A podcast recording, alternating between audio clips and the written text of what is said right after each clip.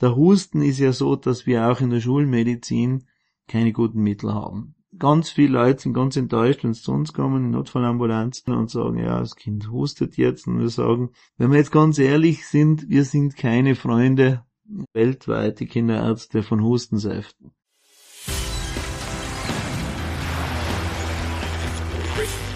Gut zu wissen. Der Erklärpodcast der Tiroler Tageszeitung. Hallo und willkommen zu einer neuen Folge unseres Gut zu wissen Podcasts. Heute wieder mit mir Renate Bergdold. Schnupft und hustet euer Kind auch gefühlt seit mehreren Wochen und stellt ihr euch schon auf einen langen Winter mit Erkältungen, Fieber und Zuhausebleiben ein? Warum sich Kinder gerade im Winter so schnell anstecken, wie man erkennt, ob eine ernsthafte Erkrankung vorliegt, warum man Husten nicht mit Hustensaft bekämpfen sollte und wann man mit krankem Kind zum Arzt oder in die Klinik fahren sollte, das weiß mein heutiger Gesprächsgast Dr. Thomas Müller, seines Zeichens Direktor der Pädiatrie 1 auf der Innsbrucker Kinderklinik. Bevor wir aber in unser Gespräch starten, gibt es wie gewohnt fünf Fakten zum Thema, die gut zu wissen sind. Jedes Kind bekommt pro Jahr zwischen sechs und zehn Erkältungen. In aller Regel verlaufen diese harmlos und sind nach ein bis zwei Wochen wieder überstanden. Besucht ein Kind die Kita, können es schnell auch einmal zwölf Krankheiten pro Jahr sein, so dass es vielen Eltern so vorkommt, als sei ihr Kind ständig krank. Im Schnitt dauert eine Krankheit ein bis zwei Wochen. Rechnet man das im Extremfall zusammen, so kommt man auf eine Krankheitsdauer über das Jahr von 10 bis 24 Wochen. Angeborene Immundefekte, bei denen tatsächlich eine ernsthafte Störung des Immunsystems vorliegt, sind sehr selten. Von der häufigsten Form des Antikörpermangels ist gerade einmal eines von 15.000 Kindern betroffen. Bis das Immunsystem bei Kindern ausgereift ist, vergehen gut und gerne zehn Jahre. Ist ein Kind also ständig krank, so bedeutet dies auch, dass das Immunsystem dazulernt. Eltern haben für ihre Kinder Anspruch auf Krankenpflegegeldfreistellung. Und zwar unabhängig davon, ob sie in einem gemeinsamen Haushalt leben oder nicht. Das gilt nicht nur für die leiblichen Kinder, sondern auch für Wahl- und Pflegekinder. Worauf Eltern achten sollten, wenn sie das Gefühl haben, dass ihr Kind ständig krank ist, das erklärt mir jetzt aber Dr. Thomas Müller genauer. Ich bin heute in der Innsbrucker Klinik mal wieder zu Gast, heute in der Kinderklinik Pädiatrie 1 beim Direktor Thomas Müller. Herzlichen Dank, dass Sie sich Zeit für uns genommen haben. Sehr gerne. Schönen guten Nachmittag. Herr Dr. Müller, man hat so das Gefühl, es schnupft und hustet um einen herum, seit die Schule wieder angefangen hat. Wie schaut's auf der Klinik tatsächlich aus? Sind gerade sehr viele Kinder in Behandlung wegen irgendwelcher Infekte oder ist es nur der subjektive Eindruck, den man als Eltern hat? Also im stationären Bereich haben wir derzeit sehr wenige Kinder, Gott sei Dank, die mit Infekten aufgenommen sind. Was wir sehen, ist natürlich, dass mit Schulbeginn Corona-Infektionen zugenommen haben, was man natürlich allgemein erwartet, aber auch natürlich nicht nur bei den Kindern, sondern auch im Erwachsenenbereich. Und dass wir jetzt die Saison haben der sogenannten Schnupfenviren, wir nennen es im Fachausdruck Rhinoviren, dass das sowohl Kinder als auch Erwachsene betrifft, aber wie gesagt, Gott sei Dank keine schweren Verläufe haben. Und wann ist da mit einem Höhepunkt zu rechnen, weil das geht ja immer weiter hoch? Wir rechnen mit dem äh, Höhepunkt der Infektionen in der Regel zwischen den Monaten November bis März. Es kommt dann nämlich im November kommen die sogenannten RSV-Viren, wo wir letztes Jahr eine sehr starke Welle hatten nach der Pandemie und es kommt auch die klassische Grippe dazu, die Influenza-Viren. Warum verbreiten die sich eigentlich immer so stark über den Winter? Warum ist das nicht im Frühjahr mehr oder im Sommer hinein? Ja, wie gesagt, gewisse Viren verhalten sich saisonal, das ist vor allem eben Influenza, da wissen wir das seit Jahrzehnten, dass das so im November kommt und bis so Jänner, Februar so einen Höhepunkt äh, hat. Während mal die klassischen Schnupfenviren, diese Rhinoviren, die sind eigentlich das ganze Jahr da. Die haben so einen kleinen Höhepunkt im September und im März, April, aber sie sind ganzjährig da. Und wie gesagt, so gibt's eben saisonale Geschichten und welche, die das ganze Jahr da sind. Stichwort September, da geht's ja immer rasant, hab ich so als Mutter das Gefühl, kaum bam, sind die Kinder in der Schule, fängt jeder an zu schnupfen. Warum läuft denn das bei Kindern so massiv schnell? Naja, es ist eben so, dass die Schule hat man natürlich enge Sozialkontakte, es sind junge Menschen auf engem Raum und dort haben wir natürlich mehrere Übertragungswege. Wir haben auf engem Raum natürlich die direkte Tröpfcheninfektion, wir haben das Aerosol, wie eben zum Beispiel bei Coronaviren bekannt. Aber wir haben das, was vor allem die Kinderinfektionen der häufigste Übertragungsweg ist, das ist von direktem Kontakt. Man gibt sich die Hände, man greift sich an und es kommt quasi über den Händekontakt zur Infektion. Corona haben Sie jetzt gerade erwähnt, da ist ja auch heuer wieder einmal ein neuer Stamm unterwegs. Äußert der sich irgendwie anders heuer bei Kindern oder ist es auch das typische Halsweh, Schnupfen?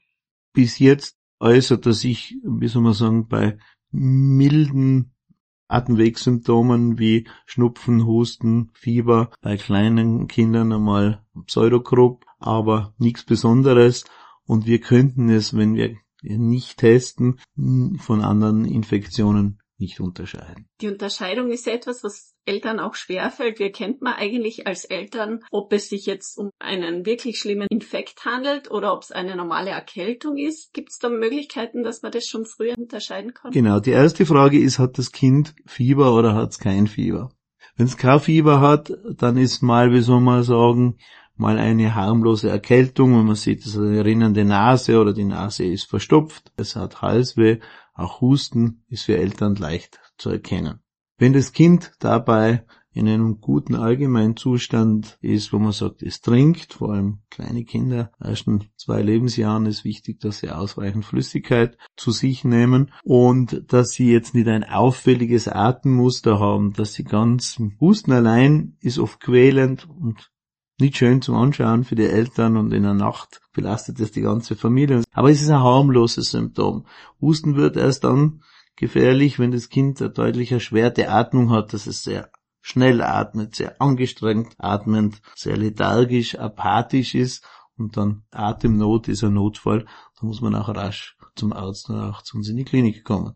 Apropos zum Arzt und in die Klinik, wie hoch kann man das Kind fiebern lassen? Weil manche Kinder fiebern ja gleich mal rauf auf 40 Grad oder 39.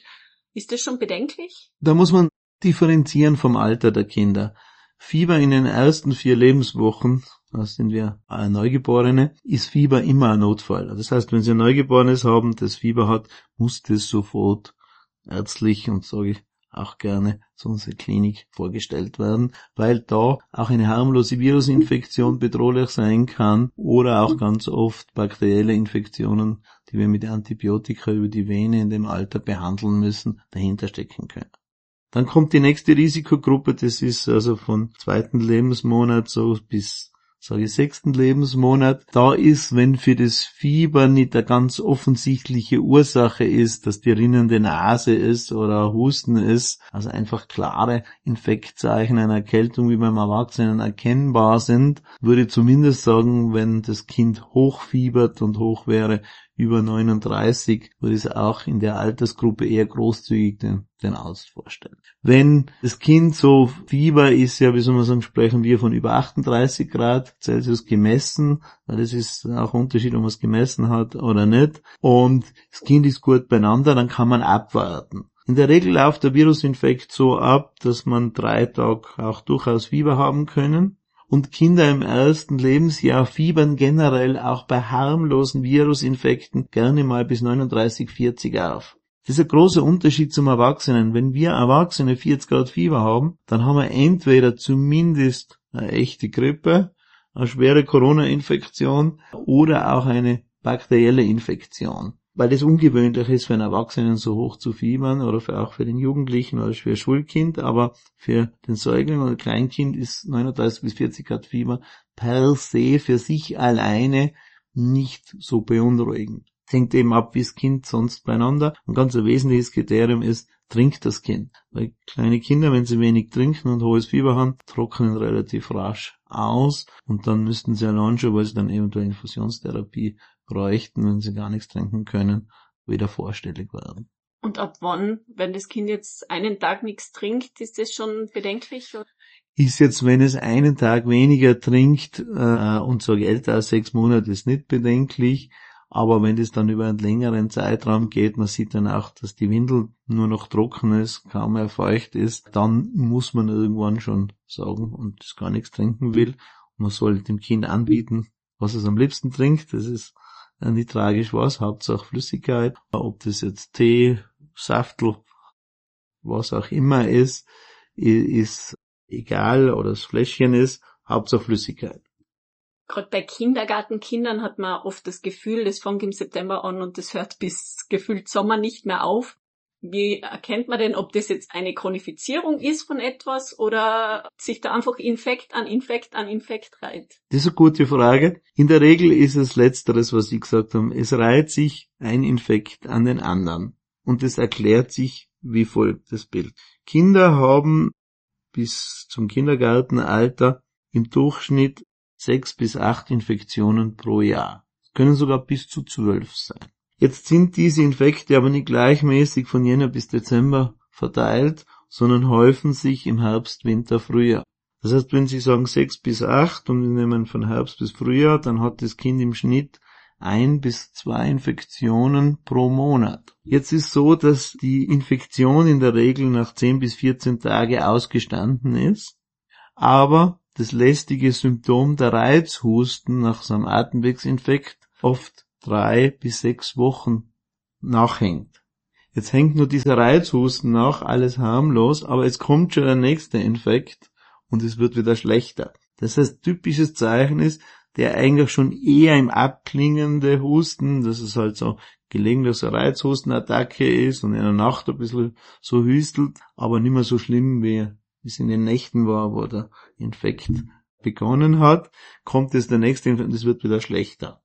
Und so hat man das Gefühl, dass über die kalte Jahreszeit das Kind einen Dauerhusten hat. Ich komme aus, dem, Ferne und vielleicht bei Ferne Freunde darf ich das sagen, sagen aller Huster, das Kind hat aller Huster. Da muss was sein, wir würden jetzt sagen einen chronischen Husten, aber das erklärt sich eben, ein Infekt reiht sich an den anderen. Aber das heißt, so eine Chronifizierung passiert dann, höre ich daraus, relativ selten, oder?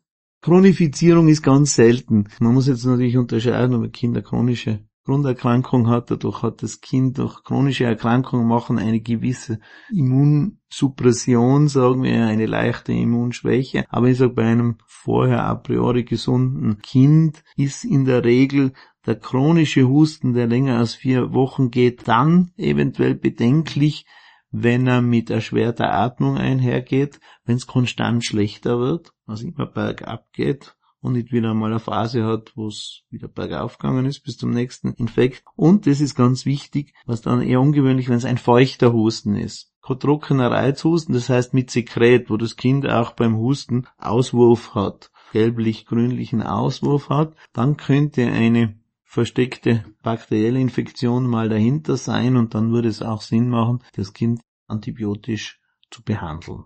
Aber der trockene Reizhusten in der Regel ist kein Alarmsignal. Soll man als Eltern ja mit natürlichen Mitteln eingreifen oder ist es vielleicht sinnvoller, gleich mal zum Arzt zu gehen? Also ich glaube, dass mit Hausverstand so wie es unsere Großeltern machen haben müssen, weil da Medizin nicht so zugänglich war wie heutzutage. Zu arbeiten macht im Sinne aller Beteiligten immer noch Sinn. Der Husten ist ja so, dass wir auch in der Schulmedizin keine guten Mittel haben. Ganz viele Leute sind ganz enttäuscht, wenn sie zu uns kommen in Notfallambulanzen und sagen, ja, das Kind hustet jetzt. Und wir sagen, wenn wir jetzt ganz ehrlich sind, wir sind keine Freunde weltweit, die Kinderärzte von Hustensäften. Warum? Hustensäfte unterdrücken den Hustenreiz und bekämpfen ja nicht die gereizte, entzündete Schleimhaut der Bronchien. Und der Hustenreiz ist ja was von der Natur Sinnvolles, gemachtes, dass eben Erreger, äh, Schmutzpartikel etc., dass das Bronchialsystem sich reinigt. Das heißt, das will man ja, man will ja, dass die Viren quasi über den Husten, die Erreger ausgeschieden werden. Darum werden sie klassischerweise Kinderärzten selten den Hustensaft bekommen, vor allem nicht im Vorschulalter und Kleinkindesalter. Das ist die Schulmedizin, die sogenannte wissenschaftliche Medizin. Jetzt muss man natürlich den Leuten irgendwie schon was geben, mitgeben und das möchte ich auch heute im Podcast. Also sagt ja, der Herr Professor ist halt arrogant, er sagt, naja, Das Kind muss halt husten, bis es gut ist und fertig. Sagen, na, was man schon machen kann, ist viel trinken. Viel trinken befeuchtet die Schleimhäute und eher warme Getränke, also Kakao, Tee, Milch sind günstig. Also Milch auch? Man hört ja immer, wenn das Kind verschleimt ist, ist Milch vielleicht kann, gar nicht. kann, na, kann ruhig Milch trinken, das ist kein Problem. Sogar kommt dann noch dazu die Kombination Milch mit Honig, schmeckt vielleicht ganz gut, ist etwas Positives oder Hühnersuppe. Ab dem ersten Lebensjahr gerne Honig. Honig scheint einen hustenlindernden Effekt zu haben, wird auch von einigen internationalen wie der amerikanischen Fachgesellschaft für Kinder- und Jugendmedizin empfohlen, dass man einen Teelöffel oder sogar einen Esslöffel voll Honig in die Milch, in den Tee, in den Sirup schmeckt vielleicht nicht so toll, aber Amerikaner machen das auch, äh, empfiehlt, dass man das macht. Mit Hustensäften, wenn Hustensaft, dann würde ich in die Apotheke gehen und würde sagen, einen pflanzlichen Hustensaft, wenn Sie den dort empfehlen, was für das Alter entsprechend ist, kann man natürlich machen. Wir können es aus unserer Evidenz, die wir für das haben, nicht wirklich empfehlen. Ich kann mich erinnern, wenn ich einen Infekt gehabt habe, als Kleinkind, dann habe ich auch nächtelange durchgehustet. Und da hat meine Großmutter Mama nachts auf mich aufgepasst und die hat dann nicht schlafen können, weil im gleichen Zimmer geschlafen. Und die hat dann folgendes gemacht. Die hat so ein, so ein altes Tuch genommen, Leintuch oder sonst irgendwas und hat das entweder mit Butter oder halt mit Fett eingeschmiert und hat mir diesen Brustwickel dann aufgelegt. Ich habe immer am Anfang dagegen gewehrt, weil am Anfang, als es im Kühlschrank gekommen ist, war das recht unangenehm, weil es so kalt war und so ein bisschen feucht und nass. Aber irgendwann ist das relativ rasch im Bett schön warm worden und ich kann mich erinnern, siehe da, ich bin eingeschlafen und die Oma hat gesagt, seit du den Brustwickel gehabt hast, war der Husten besser. Das ist jetzt keine schulmedizinische Empfehlung, aber das kann jeder mal ausprobieren und schauen, ob es wirkt. Die lieben Omas, meine hat das immer mit Zwiebeln gemacht. Wir haben es gehasst, weil es nicht gestunken Ja. hat, aber es hat offensichtlich funktioniert. Ich glaube, wenn man dann ein bisschen will, dass es funktioniert, spielt das schon auch viel mit bei Kindern, oder? Die Psyche. Der Glaube versetzt Berge. genau. Kann man denn irgendwie schon frühzeitig gegensteuern, wenn man merkt, man, das Kind fängt an schnupfen, kann man da schon was machen? Es geht schon in Richtung Prophylaxe, kann ich das kindliche Immunsystem stärken. Da schwirrt ja viel immer so im Raum, darf vielleicht das eine oder andere anschneiden. Das ist Vitamin D. So nach dem Motto, so Vitamin D produziert doch der Körper weniger im Winter, wenn weniger Sonneneinstrahlung ist, soweit alles richtig, sind generell die Vitamin D-Spiegel auch nachgewiesen, weil Menschen dadurch in der Jahreszeit etwas niedriger, würde es Sinn machen, meinem Kind zusätzlich Vitamin D zu geben. Da ist auch keine Evidenz dafür. Gibt es keine Studien, die sagen, wenn du deinem Kind Vitamin D gibst, dann spart sich zwei Infekte im Winter. Dann hat es statt acht nur sechs, was ja schon Erfolg wäre. Oder der Infekt verläuft milder und kürzer. Eher muss man aufpassen, was wir gelegentlich sehen, dass jemand dann meint, viel Vitamin D zum Beispiel hilft viel. Das ist aber toxisch, giftig, wenn wir es überdosieren, dass es zu Vitamin D auch Vergiftung ankommt. Das gleiche gilt für Zink. Zinkpräparate auch in aller Munde, so gilt das Gleiche. Und jetzt kommen wir zu einem ganz großen Feld Probiotika. Probiotika, man könnte auch sagen, früher hätte man gesagt Joghurt dazu. Heute sind es bestimmte schön verpackte kleine äh, Saftelen, sage ich, wie ausschauen wie Milchen. Da ist natürlich, das ist eine gute Werbung und es könnte schon sein in Zukunft. Wir wissen, dass diese Probiotika unsere Darmflora günstig beeinflussen können und wir wissen, dass die Darmflora ein neues zusätzliches Organsystem ist, das wir in uns tragen. Könnte theoretisch schon sein, dass es einen Effekt hat. Er ist nur auch in Studien, die aber schwierig zu machen sind, nicht nachgewiesen. Das heißt, wenn jetzt jemand sagt, ich gebe dem Kind Joghurt oder ich gebe mir so einen Joghurt-ähnlichen Trink und ich habe das Gefühl, das nehmen ja auch Erwachsene, das tut gut, spricht ja nichts dagegen. Wie gesagt, es ist jetzt aber auch nicht so schwarz-weiß, du sagst, gib deinem Kind jeden Tag den Trink, dann kriegt's weniger Infekte. So einfach ist es wahrscheinlich nicht. Aber gesunde Ernährung, ausgewogene Ernährung ist sicher auch für den Erwachsenen, gerade für den jugendlichen Erwachsenen etwas, was sinnvoll ist. Oder Schlaf.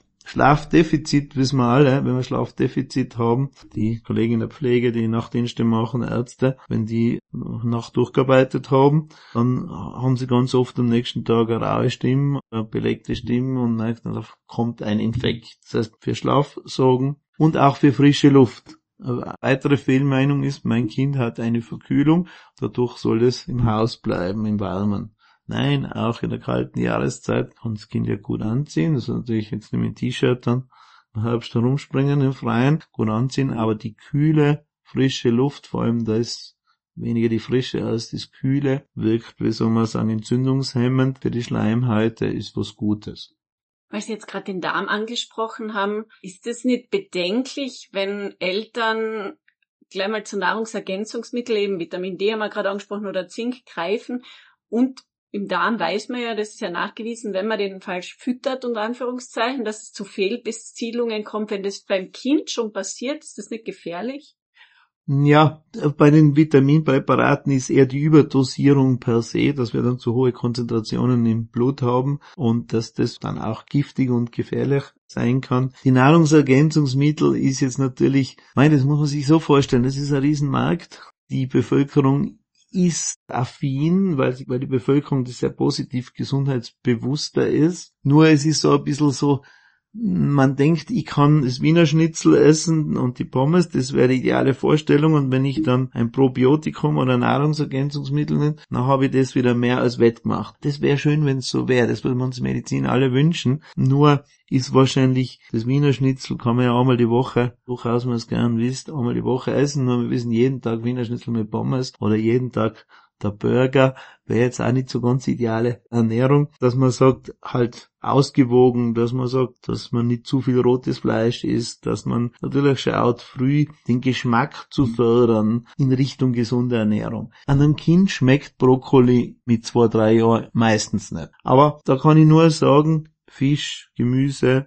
Salat, Kinder anbieten, ohne Zwang, kosten lassen. Mein Vater hat immer gesagt, wer nicht kostet, bleibt dumm aber wenn es dir nicht schmeckt, musst du nicht essen. Und das war eigentlich so recht weise und Gemüse ist gesund, Salat ist gesund, weißes Fleisch besser vor rotem Fleisch. Solche Sachen wissen wir ja. Dass Fertigprodukte, die sehr viel Kohlenhydrate und Fett enthalten, wie kann Chips, Klassiker ist fettig und zuckerreich, ist dann in größeren Mengen regelmäßig in keiner Altersgruppe eine gesunde Ernährung. Und ich glaube, das sind die einfachen Dinge, die man tun kann, auch die am Ende schon wahrscheinlich einen positiven Einfluss aufs Immunsystem haben, eben gesund zu leben, auf die Ernährung zu achten, eine frische Luft zu gehen, ein bisschen Bewegung zu haben, ausreichend ausgeschlafen zu sein. Das ist jetzt vor allem vielleicht eher schon Kinder, Schulkinder, die dann zwar schon brav im Bett liegen, aber im Tablet oder Mobiltelefon nur zwei Netflix-Folgen anschauen bis spät in die Nacht, dann übernachtig sind und sicher in der Schule infektanfällig. Was sind denn so für Warnzeichen, dass das Immunsystem des Kindes dann schon außer Kontrolle ist? Die echte Immunschwäche ist eine ganz seltene Erkrankung. Es gibt wenige, meistens angeborene genetische Erkrankungen, die eine wirkliche echte Immunschwäche haben. Die würde sich zeigen, dass das Kind gehäuft schwere Infektionen hat, richtig schwere bakterielle Lungenentzündungen, die behandelt werden müssen, dass das mehr als zwei pro Jahr sind, dass auffällige Abszesse auf der Haut sind, also schwere Haut- oder Weichteilinfektionen, dass wirklich fieberhafte Mittelohrentzündungen mehr als acht pro Jahr sind. Also ganz auffällige Konstellationen, wo sowohl der Laie als auch jede Medizinerin sofort sagen, ja, da müssen wir mal eine Immunabklärung, eine größere Blutabnahme heißt es, in der Klinik machen. Jetzt zum Schluss, Herr Dr. Müller, vielleicht ein Ausblick für viele verzweifelte Eltern, die den Winter wieder durchkämpfen mit ständig krankem Kind.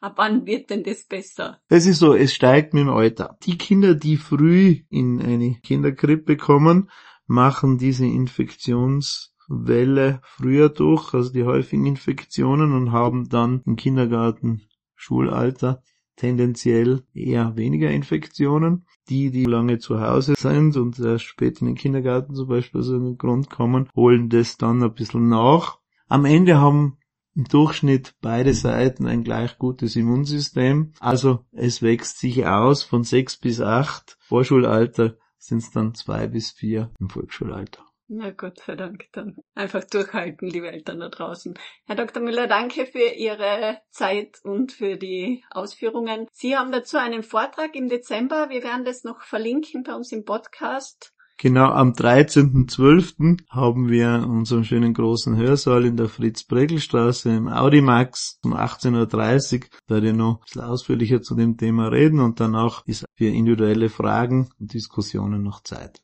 Sehr gut, herzlichen Dank. Ich sage auch Danke und schönen Tag noch. Gefällt euch unser Gut zu wissen Podcast? Dann teilt ihn, liked ihn oder bewertet ihn in eurer Podcast-App. Das war Gut zu wissen, der Erklärpodcast der Tiroler Tageszeitung.